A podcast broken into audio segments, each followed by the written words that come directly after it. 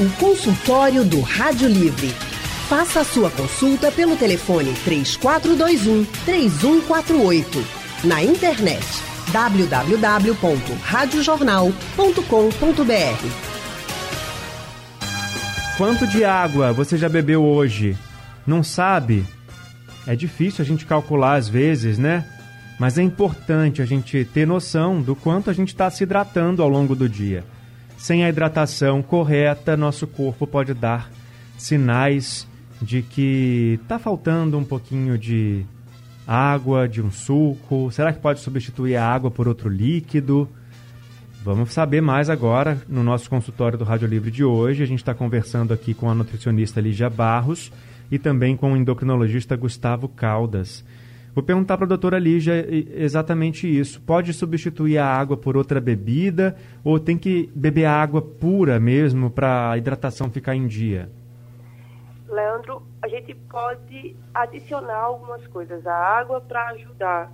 Algumas pessoas não têm o costume de beber água e se queixam muito de que não tem esse hábito, como por exemplo a água saborizada. Né? A gente pode colocar, por exemplo, uma rodela de uma fruta cítrica, como limão, um abacaxi, que vai dar um saborzinho à água, não vai ser um suco efetivamente e vai ajudar essas pessoas a terem o hábito. Mas o ideal realmente é o consumo da água. Lembrando que os alimentos têm um conteúdo de água, então a gente também vai ter a absorção dessa água dos alimentos. Então a gente vai precisar dessa água livre realmente para hidratar o corpo. Então assim, a gente pode até utilizar esses, né, esses mecanismos para ajudar no sabor, para diferenciar. O próprio é, uso do café, né, que a gente faz muito, vai ajudar na ingestão hídrica, mas não substitui a água que a gente tem que tomar todos os dias, não. E no caso dos sucos, importante também ter cuidado com o açúcar, a adição de açúcar nesse, nessa bebida, né, doutora? Porque na hora de trocar a água pelo suco, às vezes a pessoa fica bebendo suco o dia inteiro, acha que está se hidratando bem, mas também está colocando açúcar a mais aí no organismo, né? Exato. O carboidrato da própria fruta, né, principalmente, por exemplo, pessoas diabéticas que vão precisar de um controle maior né, desse, desse carboidrato ao longo do dia, pacientes que têm algum problema no rim também, né, e esse açúcar de adição, né, o adoçante, que são realmente umas problemáticas que a gente já tem no dia a dia. A gente geralmente toma um suco com sabor muito doce. Bom, a Sônia, a ouvinte da gente lá de Mangueira, está na linha para conversar com a gente, tirar dúvida. Sônia, boa tarde. Boa tarde, Leandro. Boa tarde aos doutores. Oh, eu gostaria de fazer, saber o seguinte. Eu sou diabética, certo? Tomo metformina e glicazida. É, são remédios muito fortes e eu tomo, eu, é um consumo horrível de água que eu tomo. Eu, eu, eu encho oito garrafinhas daquelas de água mineral pequenininha, tomo ela durante o dia e à noite eu consumo água pouco demais, entende? Então eu queria saber se isso é ofensivo. Tá joia, Sônia. Obrigado. Doutor Gustavo. Bom, Sônia, eu acho que é. Bom, primeiro que esses, esse, esse remédio que você usa, especialmente a metformina, é um remédio muito antigo, é um remédio extremamente seguro. Então, assim, não, não é um remédio forte demais. A gente usa, inclusive, até em adolescentes com problema de cisto de ovário, é, gestantes no final da gestação, é, para controlar a glicose. Mas o que pode estar ocorrendo com você é que esse seu consumo excessivo de água, ele é excessivo porque você está me dizendo que já toma mais de 5 litros por dia, pelo que eu estou imaginando. É, isso, às vezes, quando a glicose está alta no sangue, é, ele utiliza os rins para eliminar a glicose. E aí, normalmente, a pessoa desidrata. E aí, para compensar por, por, pela sua sede, aí você toma mais água que o usual. Então, muitas vezes, esse excesso de sede que você sente é porque sua glicose talvez não esteja bem controlada. Então, é preciso você voltar ao seu clínico e ao, ao seu endocrinologista para ver se essa sua glicose está precisando fazer algum ajuste na medicação.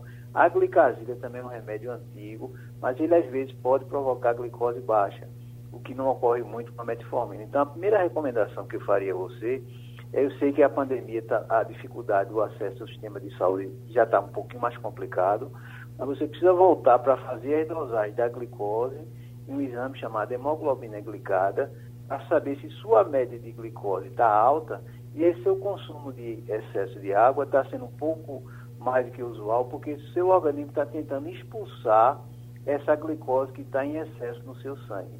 Então, faça, se possível, uma avaliação com o médico para ver se realmente não está precisando fazer um ajuste da sua medicação. Doutor, esse consumo de água em excesso, ele pode fazer mal também, como o senhor já adiantou um pouquinho para a gente no começo da nossa conversa. Agora, como que a pessoa sabe que está bebendo água demais também? Veja, é, se você imaginar é, que uma garrafinha de água tem em torno de 500 ml, se você tomar mais que quatro garrafinhas de água por dia e ainda continua sentindo sede, isso pode ser um sinal de que você esteja com o problema de diabetes, como a senhora Sônia falou, ou se existe alguma coisa a mais. Existe uma situação que não é comum, é muito mais rara, que é chamada diabetes insípidos, que é um, um probleminha que dá em uma área da, do sistema nervoso central, que é chamada hipófise, e que falta esse hormônio e a pessoa não para de urinar. Então, essa é uma, uma manifestação de que pode estar havendo um probleminha a mais. E a segunda opção, você vê, quando a pessoa tem um vício de tomar água, existem aquelas pessoas que esquecem de tomar água, e eu me lembrei agora que é, um desses aplicativos de celular uhum. chama-se assim, lembrar de tomar água. De vez em quando, a cada meia hora, ele dá uma, um toque para você. Você já bebeu hoje, já tomou um copo de água, e aí você vai somando para no dia ter tomado dois litros por dia. Isso é muito importante, que as pessoas que formam cálculo renal esquecem de tomar água. Então, assim, é importante lembrar mais uma vez da importância de uma ingesta em média de um litro e meio a dois litros de água por dia para poder a gente filtrar essa urina e ter essa necessidade diária relativamente preenchida. Se você passa do que mais do que 4 litros de água por dia, vá, precisa conversar com o médico para ver se está com algum tipo de diabetes ou alguma outra disfunção que precisa ser tratada e corrigida com medicamentos. É, eu, na abertura do consultório, citei aqui que a água, né, a hidratação correta do organismo, ela contribui para o processo de emagrecimento. Aí, doutora Lígia, como é que é, a gente pode explicar isso melhor para os nossos ouvintes? Não é para substituir também a água pela refeição ou encher a barriga d'água antes do almoço para comer pouco. Não é desse jeito, não, né? Não, exatamente. É importante lembrar que, como o doutor Gustavo falou, o rim faz o processo de detoxificação do corpo junto com o fígado. Então a gente vai tirar as toxinas do corpo. Muitas e muitas vezes a gente vê as pessoas tomando né, é, suco detox, é, consumindo alimentos para tirar toxinas, e quem faz efetivamente isso no corpo são esses órgãos. Então, a ingesta adequada de água fazendo com que esse funcionamento do rim esteja ok, junto com o funcionamento do fígado, vai ajudar esse corpo a tirar as toxinas. Então, esse é o primeiro passo. Então, é, quando você achou que exagerou muito na bebida alcoólica, exagerou muito é, na, na, comida, como a, nas ceias de final de ano, a gente pede para que as pessoas retomem sua alimentação normal bem como com alimentos de qualidade e a quantidade de água adequada, porque vai ajudar esse corpo a funcionar e ele mesmo vai né, se regular. Um outro ponto é a questão do acúmulo de líquidos. Algumas pessoas é, acham que é ganho de peso e muitas vezes é acúmulo de líquido pela própria ingestão de água inadequada. Então, a ingestão adequada vai ajudar né, a esse peso a se regular. Então, assim, não é que é, a ingestão de água ajuda no emagrecimento, mas vai ajudar que o corpo mantenha esse funcionamento adequado. Uhum. É, e quando a pessoa, voltando a falar com o doutor Gustavo sobre o excesso, né, o possível excesso de água, quando a pessoa não sente sede, fica tomando água, fica tomando água o tempo todo, e não necessariamente porque o corpo dela está pedindo, como é que ela sabe que é a hora de parar também? Existe esse vício de beber água sempre, assim, o tempo todo, o dia inteiro? E também é importante ressaltar, né, doutor? Não adianta tomar esse um litro e meio, dois litros de uma vez só, é ao longo de todo o dia, né? Isso. É, uma coisa que é importante, que a doutora Lígia já comentou, é que as pessoas ficam achando que dieta detox, dieta, no que você. Na verdade, quem funciona, como ela bem falou, é o fígado e o rim que funcionam na depuração e, e para eliminar as coisas é, indesejáveis que são produzidas pelo organismo e que você precisa de água suficiente para hidratar e manter essa filtração. Então, essa história de uma, fazer uma, uma, alimentação detox, não, se você tiver uma boa hidratação, Leandro, isso já, já ajuda muito. E como a doutora Lígia sabe, os vegetais e as frutas são alimentos mais ricos em água. Uhum. Então tem um estudo muito interessante comparando a dieta do é, americano com o grego, e o grego, como ele tem uma dieta muito mais rica em frutos e vegetais, então eles tinham um grau de hidratação melhor do que os americanos. Então é, é, é algo muito interessante. Agora, até hoje, Leandro, você vê, estamos no século XXI, mas não se sabe me explicar muito bem o porquê que as pessoas que têm o hábito de tomar um pouco mais de líquido, é, no fundo, eles terminam perdendo um pouco esse apetite. E às vezes não é que se ajude a emagrecer a água, mas é, é curioso que é uma das coisas que intrigam na endocrinologia, porque as pessoas que têm o hábito de tomar um pouco mais de líquido, especialmente água, sentem às vezes um pouco menos de fome, talvez pela absorção ali na parte inicial do intestino, seja uma das explicações para isso. Mas é algo que intriga sempre as pessoas. E outra coisa que também a gente precisa lembrar é que a pele, as pessoas dizem, quem toma tem que tomar 8 a 10 copos de água porque é bom para a pele. E isso também é uma coisa que não tem é, muito respaldo científico. O que se sabe é que quando não se toma água, a pele ela fica mais ressecada, isso é verdade.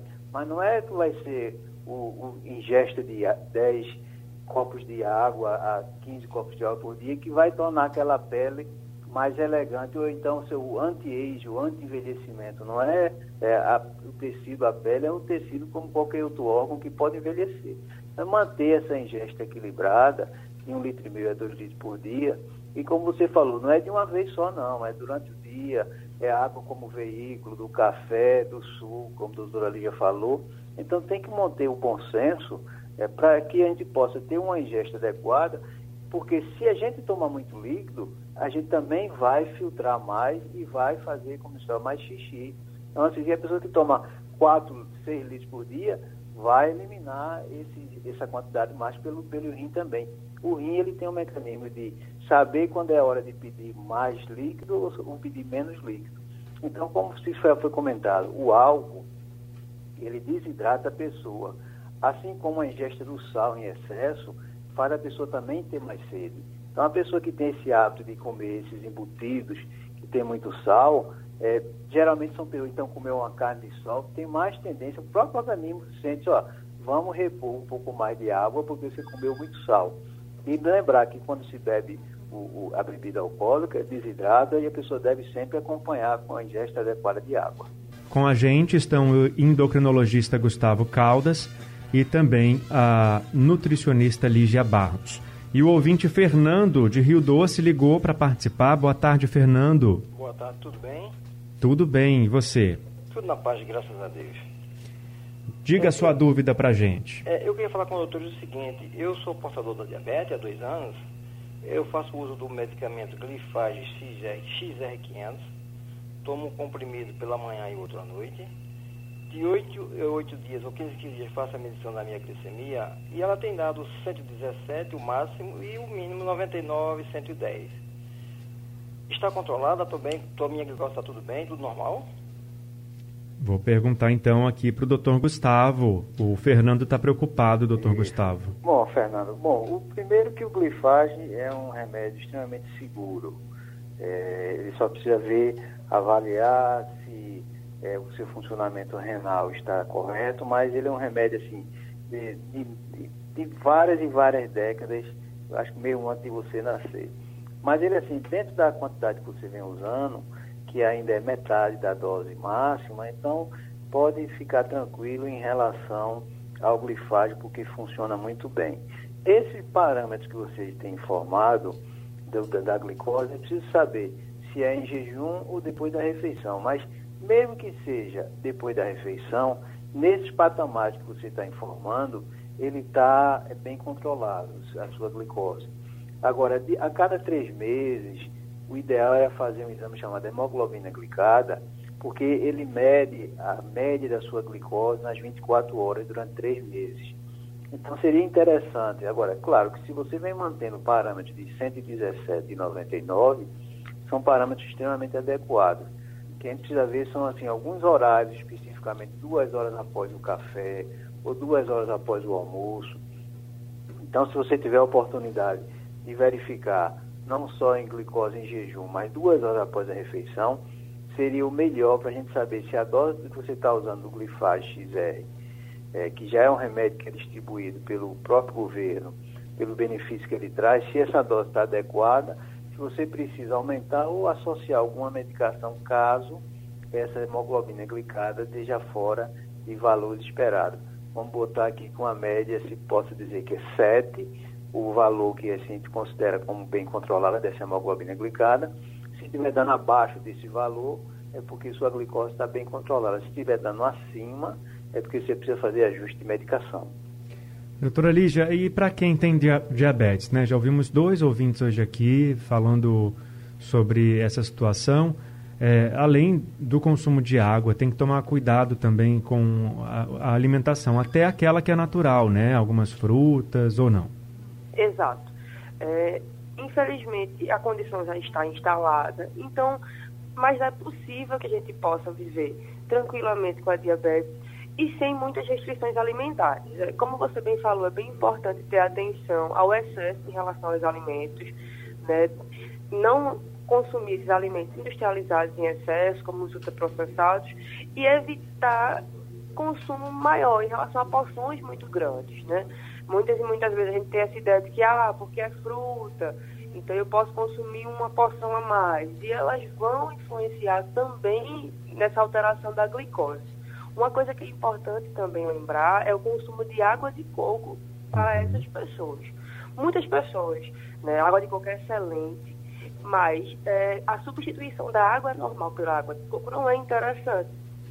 Tá? Por quê? Porque a água de coco também vai conter né, alguns eletrólitos, né, o próprio açúcar e outros eletrólitos, que vão também contribuir para o aumento dessa glicemia. Então, assim, é natural, é indicado em muitas condições, mas principalmente para esse grupo de pacientes, deve ser evitado justamente para não interferir nessa glicemia.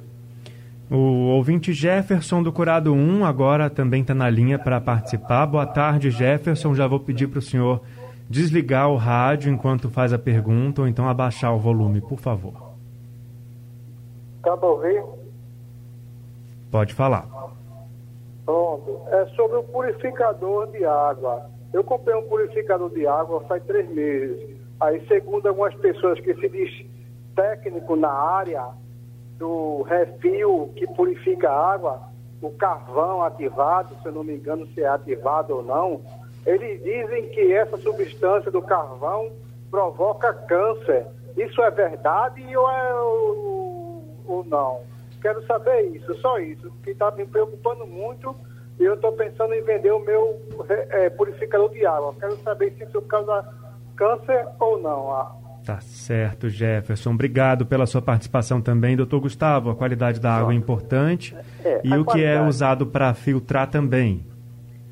A qualidade da água é importantíssimo, mas até que eu saiba, a questão do carvão ativado não tem nenhum dado assim, significativo na literatura que diga que ele provoca câncer, não. O que existe, na verdade, é que esses, muitos desses filtros utilizam o carvão ativado ou algum outro tipo de filtragem que eles têm um tempo de vida útil, três meses a seis meses, que depois disso aí eles precisam ser trocados para que a filtragem daquela água continue boa. Mas não há indício que você precise vender seu purificador de água porque tem carvão ativado, que isso vai levar a tipo de, nenhum tipo de câncer, não. Então, assim, normalmente esses, esses purificadores de água é, que utilizam carvão ativado ou substâncias similares é para filtragem da água e a água chegar de melhor qualidade para sua ingesta, com menos germes, com menos bactérias. Mas não tem dado para você vender purificador de água porque está dando câncer e nenhum tipo de problema relacionado a isso, não. Doutora Lígia, para quem faz atividade física, É, a água tem que ser em maior quantidade, tem que estar tá distribuída também ao longo do dia da mesma forma ou pode estar tá mais concentrada ali no momento da atividade física? Não, não, Leandro. A distribuição da quantidade de água é bem interessante.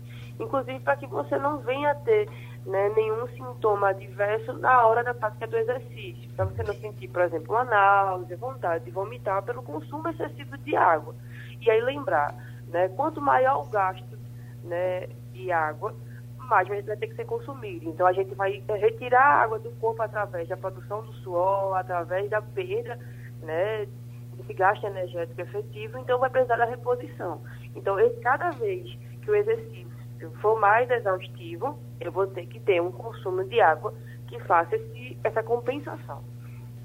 Agora o ouvinte Marcos de Jaboatão. Boa tarde, Marcos. Boa tarde, Leandro Oliveira, e boa tarde os doutores aí de, de água, né? Todos de, de água. boa tarde. Olha, são duas perguntas, viu, por favor, né? É a primeira, é sobre um vasilhame que eu tenho aqui antigo. Vou dizer, esse vasilhame é desde a década de, de é, 80, meu Deus, é para 90. Aí, é, tem muita gente que vai para perder a validade. Agora, engraçado, viu? Eu acho que isso é comércio. Sabe por quê, meu, meu amigo? Quando eu vou, eu, eu, vou, eu pego água, eu não estou nem da com pedra, sabe como é? Eu pego uma fonte. Hum. Pense numa fonte limpíssima. E graças a Deus não tive nada até agora. E graças não, e, quer dizer, e aí não ter. E a, e a outra pergunta é, é, é, sobre se eu posso assim, a pessoa vinda que tem que tomar dois litros de água por dia. Uhum. Ou o carro bebe esses dois litros quando tiver sede. Sério aí, obrigado, viu? Tá certo. Esse vasilhame, Marcos, é aquele de barro, é? Não, de plástico. De plástico? De 20 litros, é, dos antigos mesmo. E já passou quantidade, meu amigo aí. Só, só esse minutinho. Quando estava no exército, no exército, era exército, na década de 70, rapaz, eu fui, passei seis anos no 14. Era o quarto mais bravo que tinha. Hum. Rapaz, a gente tomava água, pegava aquele, aí transporte do sertão, sabe, Leandro? Peguei aquele para Dacaru cortava um lado do outro, com traje de fim, tome água. Aí? vamos, vamos saber aqui com os doutores então, viu, Marcos? Obrigado pela sua participação aqui com a gente no consultório. Bom, é, vamos falar com o doutor Gustavo então aqui também sobre a qualidade né, da água que é, é, ela interfere, ela é, na verdade, sofre interferência de onde ela está armazenada, né? Então é preciso ter atenção a isso também né, antes de, é, de, eu, de, beber veja, água. É, veja, a água normalmente é, que ela sai da torneira tem um dado interessante. Essa água é, mais natural, que não é água tinha chamado mineral. Existem uns tratamentos para osteoporose em que é, a água ela não pode ter um teor muito alto de cálcio, porque interfere na absorção de um remédio que é usado é, no tratamento da osteoporose. Então, o, a, o, aconselhamento, por exemplo, é que se utilize a própria água é, da torneira, mas que seja filtrada ou fervida, com o comprimido para tratar a osteoporose, quem tem esse problema, porque o teor de cálcio dela é menor do que água de poço ou água mineral, especialmente água mineral gaseificada, ou chamada água com gás, que o teor de cálcio ainda é maior e interfere na absorção de alguns remédios. Agora, é, Marco, esse seu vasilhame tá, que é tão antigo assim, é, muitas vezes a gente sabe que o plástico ele tem alguns componentes, especialmente esses plásticos muito antigos, que tem um dos componentes que não é aconselhável, muitas vezes, se trocar esse vasilhame periodicamente, embora aparentemente seja, você esteja bem, é, sem nenhum problema, mas é, muitas vezes, com o passar dos anos, há uma certa decomposição do plástico. Então, tenha um certo cuidado. Eu aconselho, embora você possa ter de estimação esse seu vasilhame, mas eu aconselho periodicamente fazer uma troca desse material. É, ele perguntou também sobre a ingestão de, do, da quantidade de água num período curto de tempo, mas a gente já respondeu aqui que não é o indicado, né? O ideal é diluir essa água ao longo do dia, beber aos pouquinhos, para não ter problema em relação à saúde. O doutora Lígia, é, beber a água ruim, água, contamin, água contaminada, é um perigo né, para a saúde. Não deve ser feito isso de jeito nenhum. Agora, quem não tem condição de comprar água mineral, galão grande ou garrafa pequena mesmo, pode fazer isso também que o doutor Gustavo falou, de ferver a água antes de colocar na geladeira para beber depois? Pode sim, Leandro. É, lembrar que a água é extremamente importante, mas ela também pode ser um veículo de várias doenças. Então, a qualidade da água é, é suma importância. Uma coisa que ficou no nosso passado, mas que funcionava bem, era aqueles filtros de barro, que eram muito comuns na nossa região, mas que precisavam do cuidado da troca da vela. Então, como eles ainda são acessíveis, se você tiver um filtro de barro em casa, se você tiver atenção com a limpeza e a troca do filtro, ele pode ser utilizado como uma forma de manter essa filtração da água. Ferver a água também é bem interessante se você não tem né, certeza da qualidade dessa água e ter sempre atenção no recipiente que você vai armazenar. É, preferir recipientes de vidro que estejam bem limpos, né, para que você possa garantir que esteja consumindo uma água de qualidade. A pessoa que consome a água da torneira, da Compesa, ela precisa ferver a água antes de beber? Porque existe um controle de qualidade da água que sai dos reservatórios, que é essa, esse controle de qualidade deve ser testado e tem que ser testado sempre para garantir que a água tratada está sendo fornecida da maneira correta, da maneira ideal. Mas o caminho que a água faz do reservatório até a casa da pessoa também pode ter é, algum agente de contaminação, às vezes, às vezes, até no próprio encanamento da, do prédio ou da casa. Então, quem consome água da Compesa tem que ferver? Exato, Leandro. Inclusive, a gente vê isso é, em relação à diferença entre os bairros. Né? Alguns bairros, as águas acabam chegando na torneira é, com um nível de turbidez maior, e isso pode ser devido ao encanamento mesmo aos reservatórios. E aí, observar, se a água tiver alguma coloração muito estranha, partículas, evitar o consumo daquela água especificamente, mas se ela tiver, né, lembrar que a água não tem que ter coloração, ela não tem, não tem que ter cheiro, efetivamente, para estar de boa qualidade. Você pode tirar água da sua torneira e ferver. Já existem também alguns filtros que são instalados na própria torneira. E aí lembrar, todo filtro tem tempo de validade. Você vai ter que só que atentar ao tempo de trocar esse filtro. Doutor Gustavo, o, o consumo de água também pode variar para pacientes de outras doenças. O senhor já citou, a gente já citou aqui, né, a, o diabetes e a osteoporose. Agora, outras doenças também vão ter que é, pacientes com outras doenças também vão ter que prestar mais atenção no consumo de água? Eu acho que talvez o mais importante de todos é, que a gente possa imaginar, porque se fala que é, melhora não só o bem-estar, a função intestinal, mas acho que talvez o mais importante é lembrar aqueles que têm o, o vício de tomar pouca água, tende a cristalizar algumas substâncias nos rins e a formar mais cálculos. Acho que talvez todas as coisas que a gente possa lembrar hoje aqui, é especialmente ter essa ingesta de um litro e meio a dois litros por dia, você está ajudando os seus rins, ou seja, os seus filtros naturais, que são os rins, a evitar que os sais é, minerais fiquem agregados ali nos rins e que você venha formar cálculo.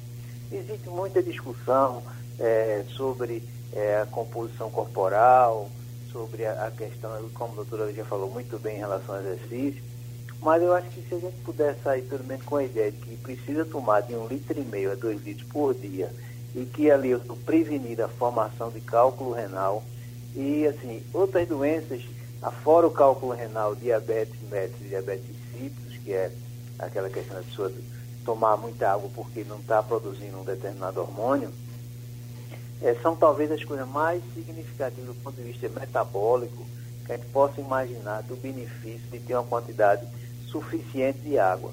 E lembrar, como a, a nossa primeira ouvinte que a gente falou hoje, a Sônia, que às vezes você tomar a água em excesso pode significar que a sua glicose esteja em excesso no sangue e que utiliza os rins para tentar eliminar aquele excesso de açúcar no sangue. Então, ficar alerta de que valores acima de 3 litros por dia, 4 litros, pode significar realmente diabetes descompensado. Mas, por exemplo, relacionado à tireoide, não, não há nenhum é, problema em relação é, à ingesta de água e tireoide. O que existe é que quando a tireoide está muito descompensada pela falta do hormônio da tireoide, a pessoa fica um pouco é, inchada, por assim dizer, popularmente.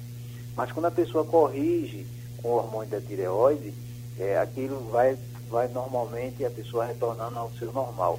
que o hormônio tiroidiano ele funciona como combustível para todas as células também.